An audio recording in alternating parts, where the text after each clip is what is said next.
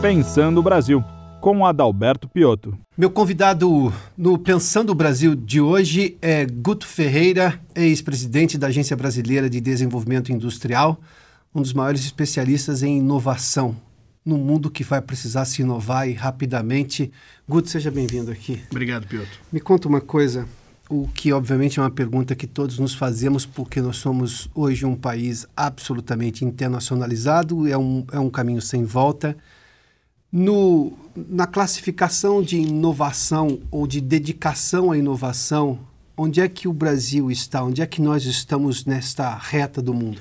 É, inovação você tem inovação de processo, inovação de produto, é, você tem inovação incremental. Dentro das categorias de inovação, você tem diversos tipos de negócio, até a parte de pesquisa também, que pode ou não virar uma inovação. Do ponto de pesquisas que viram inovações no Brasil, o Brasil realmente é muito fraco perto dos grandes países do mundo. A gente está na rabeira aí, é, da metade para o final, com certeza. Se você pegar em negócios, por exemplo, startups, que também representam inovações para os negócios, o Brasil vai muito bem. Então, no momento de crise, por exemplo, as startups elas começam a se sobressair perante os negócios tradicionais. Então, a gente tem uma geração, até por conta da pirâmide etária brasileira, a gente tem uma geração que tem colocado esse modelo é, à prova e tem demonstrado que ele é um modelo robusto no Brasil também. Nós estamos falando de indústria 4.0 faz muito tempo. Sim. E a gente vai precisar de muita gente capacitada para isso. Mas nós temos dois gargalos, talvez os mais conhecidos. O primeiro é a educação brasileira. O segundo é a, o, o pouco desejo de inovação da indústria que já existe aí algum desses lugares já está havendo mudança do ponto de vista de mentalidade para melhorar isso no longo prazo? Eu acho que a indústria tem caminhado para uma mudança de cultura mais rapidamente do que a própria educação. A educação no Brasil, eu costumo dizer isso e, e às vezes acaba sendo um pouco polêmico, mas a educação no Brasil ela já deu errado, né? Porque ela nunca foi uma educação pensando no futuro, ela sempre foi uma educação baseada na educação da época da Revolução Industrial. Então eu tenho um modelo do século XIX, um professor do século XX, um aluno do século XXI. Isso obviamente nunca vai terminar bem.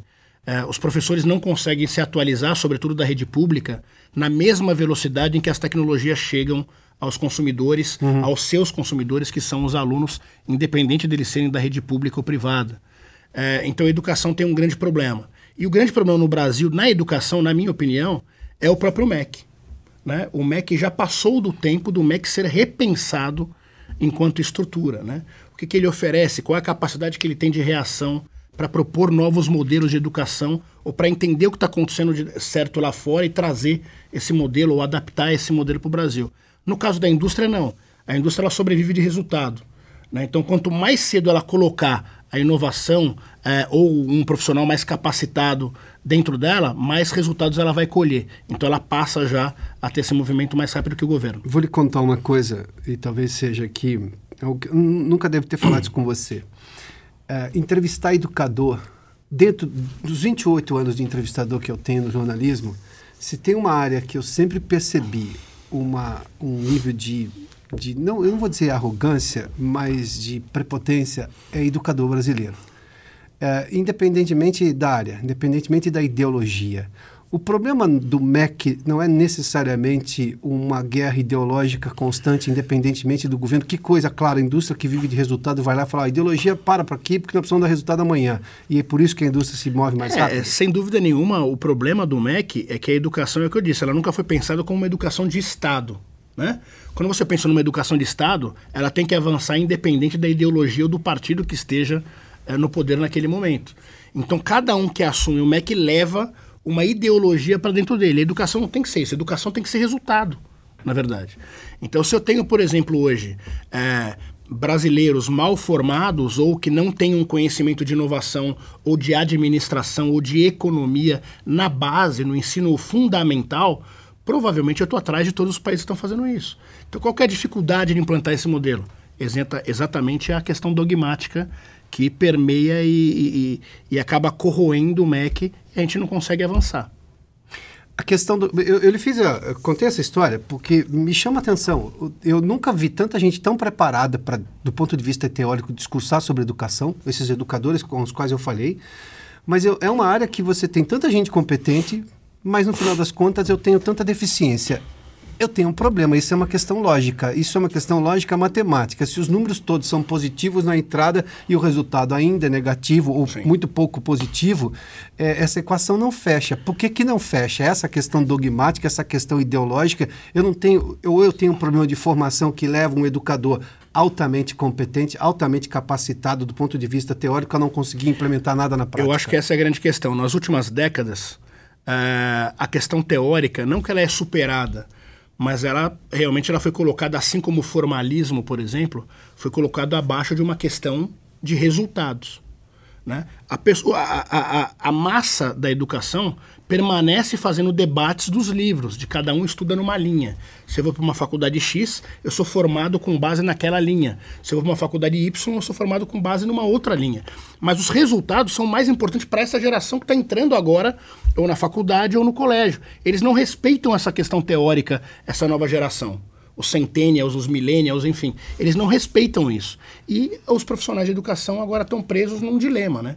O que, que eu faço para mudar o modelo? Vou lhe dar um exemplo claro. No mundo inteiro, tem se discutido, e alguns países já têm atuado, que faculdade você não precisa mais fazer em quatro anos. Porque a velocidade das coisas é tão grande que você não vai ficar parado quatro anos sentado no modelo do, da Revolução Industrial, que é sentado numa carteirinha enquanto um professor impete da aula e depois você é aprovado por meio de uma nota. É, é um atraso atrás do outro, assim. Então, como que você faz para atender o anseio dessa, dessa nova geração, capacitando eles melhor e diminuindo o tempo em que eles ficam em sala? Porque hoje você aprende. Se você pegar o seu celular agora e abrir no Google ou no YouTube, por exemplo, você vai ter um monte de cursos gratuitos para você. Então, alguns cursos. Vou lhe dar mais um exemplo: curso de jornalismo. Nós somos jornalistas. Curso de jornalismo. Até 2022 você vai ver uma massa de cursos de jornalismo fechando. Porque já tinham acabado com a exigência do diploma. Sim. E agora a informação está absolutamente em todo lugar. Então, o curso de jornalismo hoje ele serve para quê? Você pegar uma faculdade como Mackenzie, por exemplo, isso é um dado real uh, do meu contato, com, inclusive com a diretoria do Mackenzie. Uh, o Mackenzie hoje se questiona se vale a pena manter um curso de jornalismo, sendo que a procura é extremamente baixa. Por quê? Porque o que se é ensinado no curso de jornalismo tradicional, eles aprendem direto no celular. Eu não preciso esperar segurar o cara quatro anos numa cadeira. Então, essas são dilemas importantes aí para serem trabalhados, sob pena da gente perder a próxima massa de desenvolvimento econômico nos próximos 20 anos. Vamos entrar no curso do jornalismo, até porque nos é comum, uh, e, e, talvez porque a falta de a ausência da necessidade de diploma já decidida, já pacificada, Sim. chama atenção porque isso pode acontecer com outros cursos também, mas isso já é um fato em relação ao jornalismo. Ao mesmo tempo em que eu tenho ainda cursos convencionais de jornalismo de quatro anos, que foi exatamente o que eu fiz, o que você fez, é, eu tenho, neste momento, cada vez mais a minha impressão, e não é uma impressão de quem se formou lá em 94, é uma impressão de que os jornalistas saem cada vez mal, mal, mais mal preparados em relação às disciplinas que vão fazê-lo ser diferente. Ou seja, as disciplinas de filosofia, antropologia, sociologia, ou seja, a formação teórica forte. Porque as outras coisas eu acho que isso aqui resolve mais rápido e realmente muito mais rápido. É, a minha escola tinha laboratórios muito ruins, eu vou dizer, eram todos obsoletos. Mas eu tenho que lhe dizer, ao mesmo tempo em que a formação teórica era muito pesada. É isso que me faz diferença hoje. Eu não preciso recorrer ao que eu aprendi do ponto de vista técnico na escola. Claro que me foi uma base, óbvio, o que deve ser realmente. Mas o que me faz diferença foi justamente os princípios teóricos das coisas. E isso leva algum tempo. Dá para fazer um curso menor levando-se em conta que eu preciso prepará-lo do ponto de vista de formação teórica realmente relevante? Se você colocar, por exemplo, uma bancada dessa e fazer desde a primeira semana de aula, o aluno já passar a se acostumar a como fazer uma entrevista, qual o comportamento que ele deve ter, quais são as perguntas é, corretas que ele deve fazer, etc., você consegue diminuir o prazo. Ah, o problema é que o curso tradicional, o curso tradicional não estava errado, mas ele estava certo para aquela época você aprendeu uma base sólida no momento em que a base, da, a base sólida ela era necessária e você conseguiu se atualizar com o encaminhamento da tecnologia e da Sim. prática para agora. Claro. Essa geração, ela não tem esse tempo. Por quê? Porque realmente a noção de tempo diminuiu para eles. Ah, eu acho que essa, me permita, essa frase é extremamente importante. A noção de tempo hoje do mundo é, é, é tempo, completamente tempo, diferente. O meu avô dizia o seguinte, e, e, e, meu pai também, e é correto. O tempo ele é o mesmo, né? O tempo é margem, quem passa somos nós. Né? Então o tempo ele está ali desde sempre. Mas a noção que a gente tem. Esse rio está caudaloso, então. Exatamente. Agora. A complexidade da tecnologia invadindo a nossa vida, a pessoa fica com depressão se a rede social dela não tem uma curtida. Então tudo isso daí está permeando esse novo profissional. Então essa prática, desde a primeira semana, talvez seja a melhor forma de colocar essa teoria que você teve mais tempo para aprender é, direto no, no, no, no, dia a dia deles. Se você não fizer dessa forma, eles não vão ficar parando para entender a teoria do jornalismo. Uma outra questão: o mundo está cada vez mais integrado, por exemplo, no jornalismo, em tudo. Mas vamos falar de jornalismo. Hoje, se você pegar as grandes redes é, é, de rádio e televisão, principalmente de notícias, os programas são o quê? Opinativos. Porque eles não estão preparados, essa nova geração, para ter uma entrevista, para fazer uma pergunta qualificada. Se o entrevistado der uma resposta atravessada, ele já se encolhe como profissional. Isso é visto em várias rádios, que eu não vou citar o nome, nem televisão, enfim. É, então, esse preparo tem que ser na prática desde o primeiro dia. Isso talvez faça com que esse aluno fique numa faculdade hoje de jornalismo. Do contrário, a evasão vai ser sempre cada vez maior. Bom, falando de outras áreas, uh, nós temos avanços significativos em que nos colocam lado a lado com o mundo por exemplo, é, nas biológicas ou na Sem engenharia? Dúvida. Isso nós temos? A gente tem, por exemplo, a tecnologia Eu... em agro, uh, na área de agro. Sem dúvida nenhuma, a agricultura é um polo em que o Brasil tem capacidade de liderar e já lidera por na parte é, biológica de sementes, né? É... Mas daí eu volto à sua resposta anterior é onde a indústria é forte, onde ah, não, o interesse privado é muito forte. É, historicamente no mundo, se você pegar países como Estados Unidos, Alemanha, Israel, Reino Unido, Coreia do Sul, enfim, esses grandes países, eles já pegavam os profissionais mais técnicos, ah, os pesquisadores e levavam eles para dentro da indústria para trazer esse resultado. Então aquela pesquisa, ela uhum. virava de fato uma inovação na ponta e a economia se movimentava. Aqui no Brasil sempre foi diferente.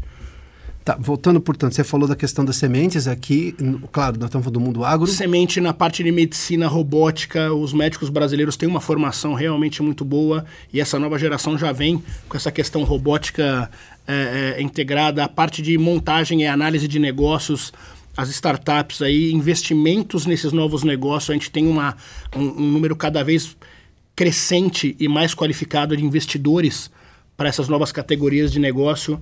O Brasil tem condição, só que é pouco integrado, né? Então você vê esse menino do campo.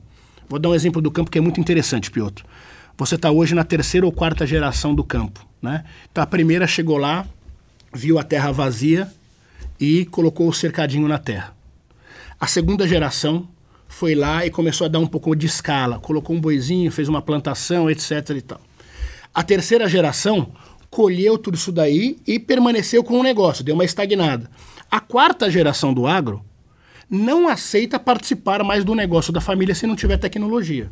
Então já criou uma encruzilhada para ter que tomar uma decisão definitiva. Ou eu vou perder esse menino da família e vou ter que passar o um negócio para um terceirizado, para um terceiro tocar, ou eu vou integrar dentro de um modo de vida dessa nova geração. Então você tem no agro, por exemplo, uma grande riqueza que pode ser perdida caso a gente não entenda como que eles querem transformar os negócios antigos em atuais. Mas aí isso vem da decisão da geração anterior ou isso tem alguma outra interferência de qualquer outro setor? Não, na verdade já vem, eu acho que é, assim, a gente tem, eu nasci na década de 80, né? Então a minha geração é o começo dessa geração agora que está chegando na maturidade dos 20 anos. Né? É, eu convivi muito com os meus pais e meus avós, que entendiam tudo de gente. Peguei uma transição tecnológica e sou obrigado a conviver em um mundo extremamente tecnológico, os meus sobrinhos, por exemplo. Essa nova geração não conhece nada de gente. Eles conhecem muito mais de tecnologia do que de gente. Então isso é próprio deles. Tudo aquilo que não tiver tecnologia, provavelmente eu estou expulsando os bons cérebros uh, dos negócios e da economia brasileira. Isso já faz parte do dia a dia. Eles não aceitam é um processo extremamente mecanizado, como eu, por exemplo, aceitaria, porque convivi com as duas gerações. Sim. Então é um, é um, novo modelo, é uma economia completamente diferente. Não tem nada a ver com a que eu vivi ou a que eu propus e as passadas.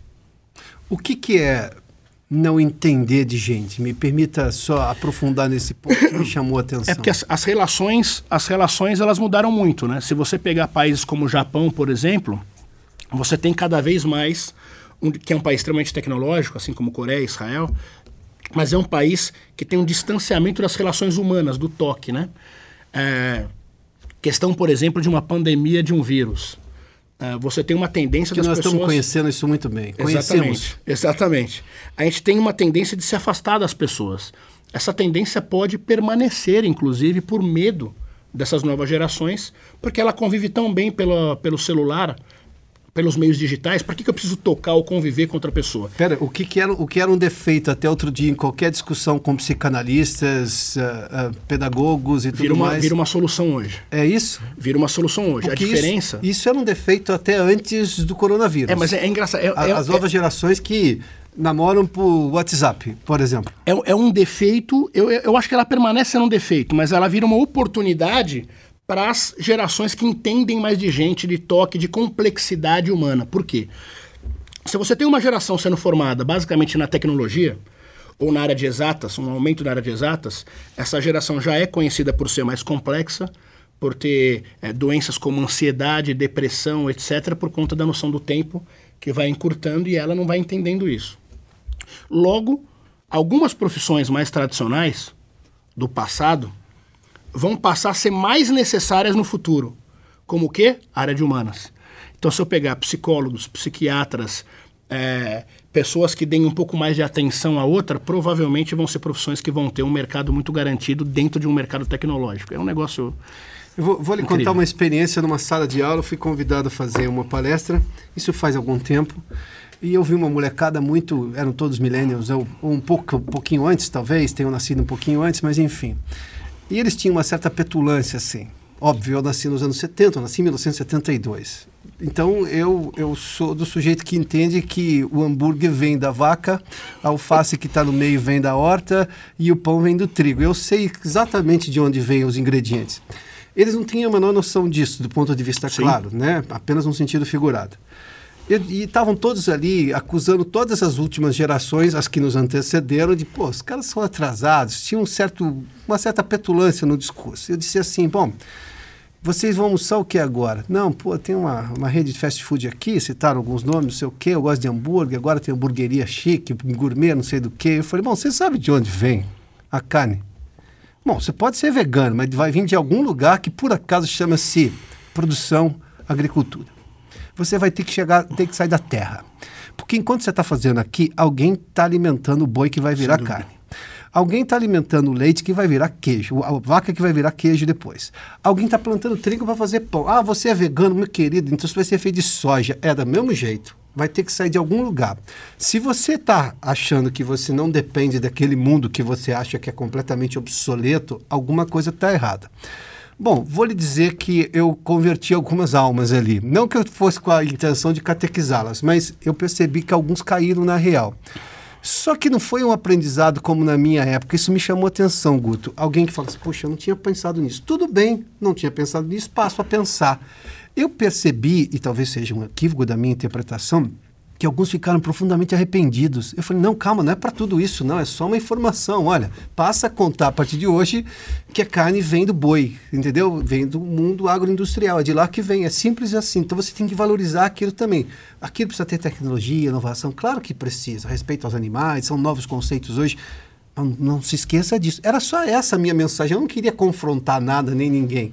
Mas eu percebi, enquanto alguns continuaram petulantes, outros deram aquele. Falei, calma. Você me falou de vamos precisar mais de psicólogos, psiquiatras. Parece que a negativa, eles lidam mal com o não. É, eles lidam mal com o não e mais do que isso, tudo que não é intuitivo gera uma complexidade que talvez eles não estejam preparados ou a maioria não esteja preparada. Ah, Por exemplo, é, quando a gente pega um celular hoje uh, independente dele ser mais caro ou não, todos eles têm um grau de intuitividade.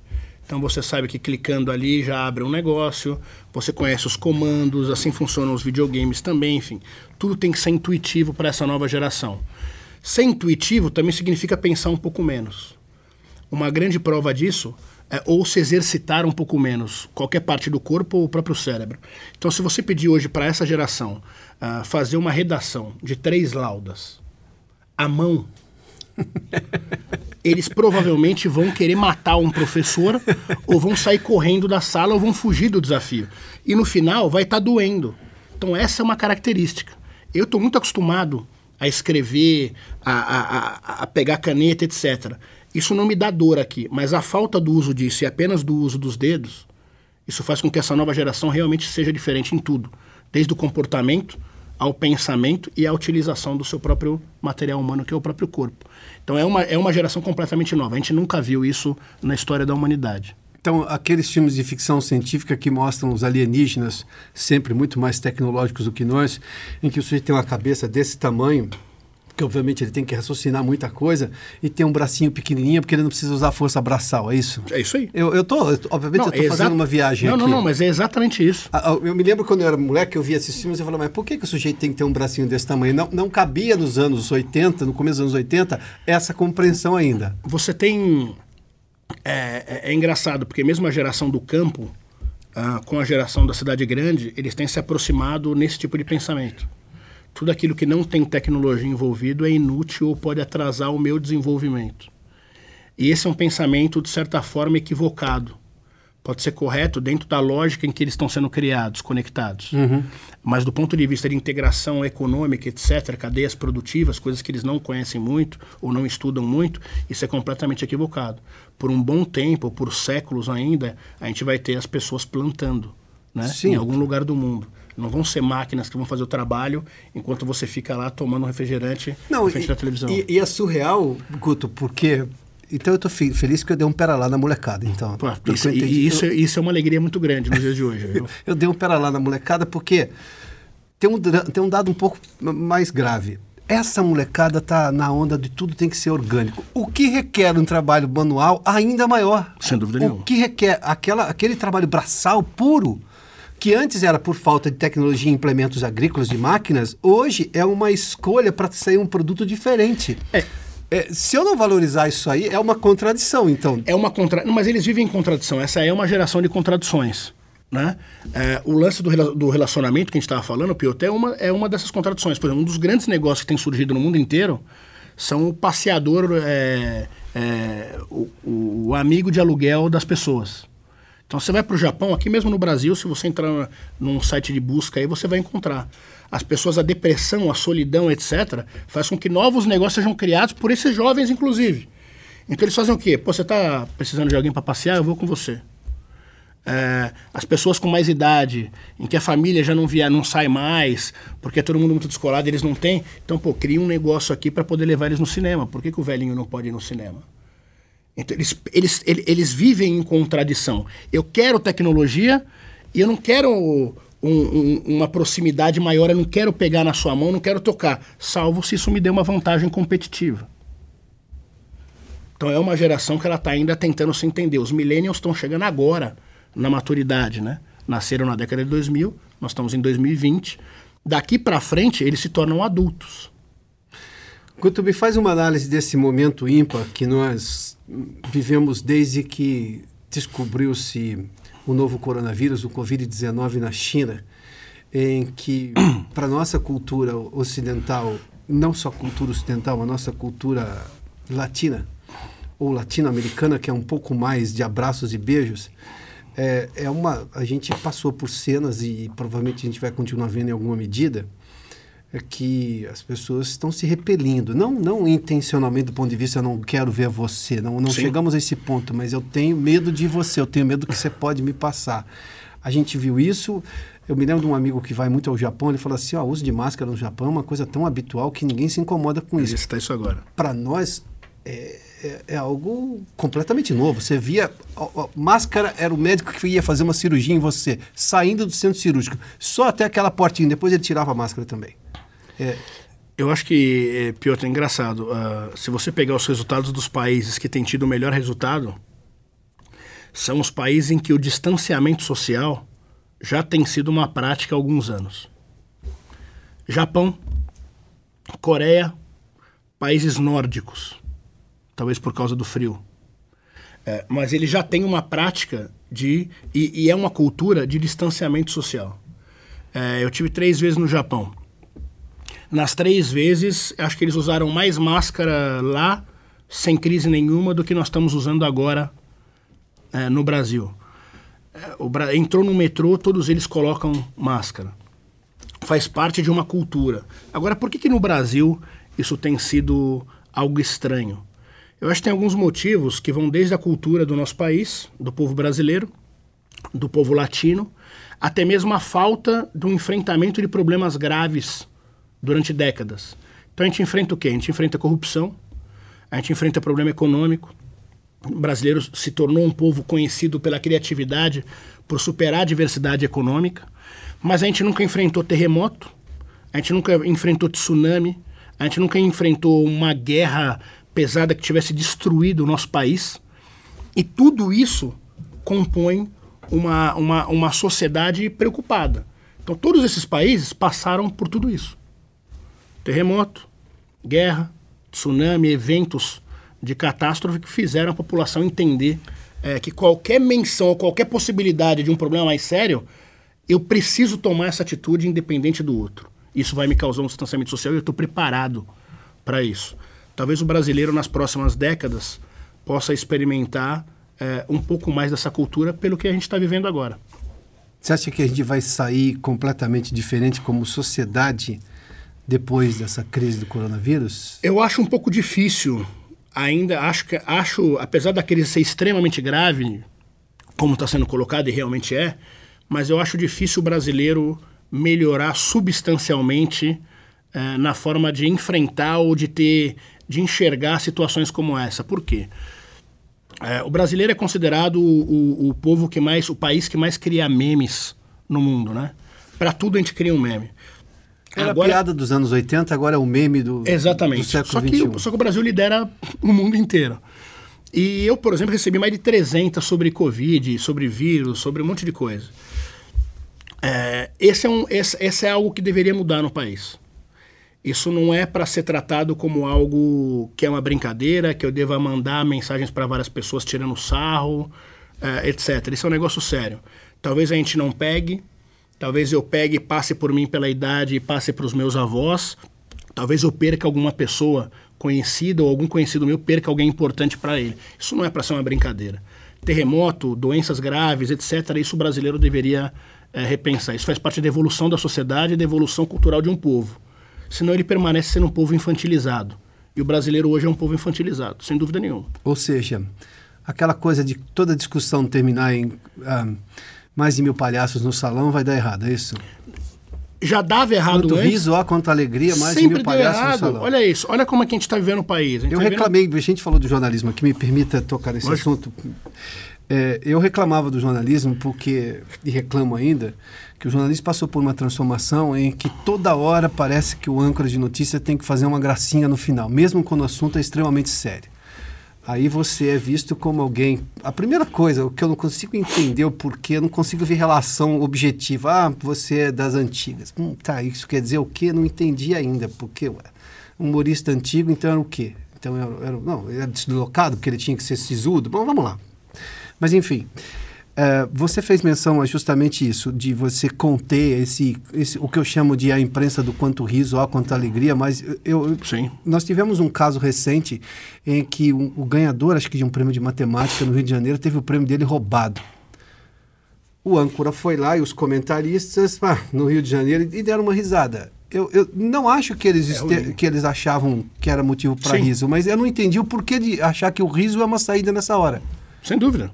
E me lembro que eu escrevi para as pessoas e elas ficaram irritando. Não, você não sabe quanto eu valorizo a ciência. Tá, mas então não ria nessa hora, porque se é uma tragédia, alguém recebe um prêmio de matemática e o prêmio dele é roubado. Tivemos isso agora em 2019. Olha que coisa contraditória. A gente tem vivido nos últimos 10 anos um avanço da sociedade em discussão de temas polêmicos como racismo, gênero, é, é, piadas sobre isso que eram feitas tranquilamente na televisão brasileira aberta, tinha piscina com gente na televisão, tinham várias coisas que eram consideradas normais, hoje são consideradas ofensivas. Sim. A mulher, enfim, etc. É, a gente tem uma capacidade enorme de entrar em brigas homéricas por rede social ou pessoalmente, inclusive, por conta desses temas. Mas a gente não consegue se controlar quando o negócio é um problema de saúde pública e saúde global. Quer dizer, é, é uma contradição completamente absurda. Então eu faço, eu, re, eu faço uma repreensão ao meu colega, ao meu amigo, à minha família, quando um tema está lá de gênero, ou de racismo, ou de qualquer outra coisa. Mas em relação a alguém que pode morrer por algo que está sendo comprovado, está acontecendo no mundo inteiro agora, eu continuo fazendo piada.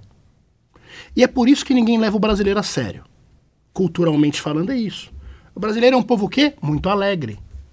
O brasileiro não é sério. Você não tem alguém que fale que o brasileiro é um povo sério no mundo inteiro. Olha que coisa estranha. Você vai para a Alemanha, o quê? O alemão é sério. O, o americano dá resultado. O americano é complicado. O brasileiro é o quê? Ele é divertido. Será que isso é tão positivo para o avanço cultural da sociedade? Ou será que a gente só está fomentando o circo que nós estamos dentro há décadas? E o estereótipo, inclusive. Eu, sem dúvida nenhuma. Isso é ruim para essa nova geração. Me conta uma coisa, já que você tocou nesse assunto, uma última pergunta. A gente vai conseguir sair dessa dualidade brasileira, dessa, dessa rinha? Me permita usar uma expressão que alguém vai dizer que isso é politicamente incorreto, mas a, a coisa está tão insana que eu posso imaginar de, de, recorrer à insanidade de pôr dois galos se matando ali, né? Sim. Numa rinha a gente vai sair dessa rinha ideológica que só nos trouxe atraso até agora, porque a gente não avança nas coisas que são essenciais, como, por exemplo, tirar a ideologia de educação e buscar resultado, buscar inovação pensando no futuro, conseguir fazer a interação das, das diferentes gerações para justamente construir um país, que é o objetivo de todos nós. Eu, eu, duvido que alguém seja contra isso, mas se as pessoas trabalham em caminhos contrários, a gente não vai conseguir, porque o, o avanço é sempre anulado pelo, pelo, pela falta de avanço. A gente vai conseguir sair disso? Eu acho que o brasileiro só vai ter essa resposta quando essa geração que está chegando na maturidade agora passar a ocupar as posições de liderança e de poder e poder colocar o que eles falam na teoria na prática. Aí, se conseguirem gente, fazer isso. Se conseguirem fazer isso. Ah. Atualmente, na minha opinião, a gente costuma dizer que hoje tem aquelas pessoas que ficam muito em cima do muro. Ficar em cima do muro virou uma posição confortável porque o mundo está muito polarizado, no Brasil, pelo menos, a sociedade, e ninguém quer entrar em briga. Mas eu vou te dar uma opinião fora do, do, de cima do muro. Eu acho que o Brasil já deu errado. Eu acho que a educação no Brasil já deu errado. Então, se tem um momento para reconstruir, é justamente na crise. Sim. A crise ela te propicia oportunidades. É, eu não acho que, independente de governos, de linhas ideológicas, esquerda, direita, centro, etc., eu acho que o ódio não tem que estar no discurso, o que tem que estar no discurso é o resultado. O dia que o brasileiro exigir dos seus governantes, sejam eles quais forem, resultados, ao invés de discursos verborrágicos, etc., a gente não vai mais precisar ficar batendo panela é, para A, B ou C, independente de partido ou de linha ideológica. Nós vamos querer o resultado. Cumprir o resultado, permanece. Não cumprir o resultado, está fora. Enquanto o brasileiro permanecer na busca por heróis, e isso aí já é uma análise sociopolítica mesmo, é, o Brasil nunca vai dar certo. Vai ser sempre o país do futuro, do futuro, do futuro. O que interessa a todos como narrativa, mas não interessa a ninguém enquanto dia a dia de resultados. Guto, normalmente eu abro e encerro com um aperto de mãos, mas esse momento está delicado. Sinta-se cumprimentado e agradeço a gentileza de nos atender aqui. Viu? Eu que agradeço a oportunidade e espero que o, que o programa tenha debates muito interessantes. Ah, você contribuiu para isso, certamente. Obrigado. Obrigado pela gentileza. Obrigado. Este programa tem um apoio institucional do CIE.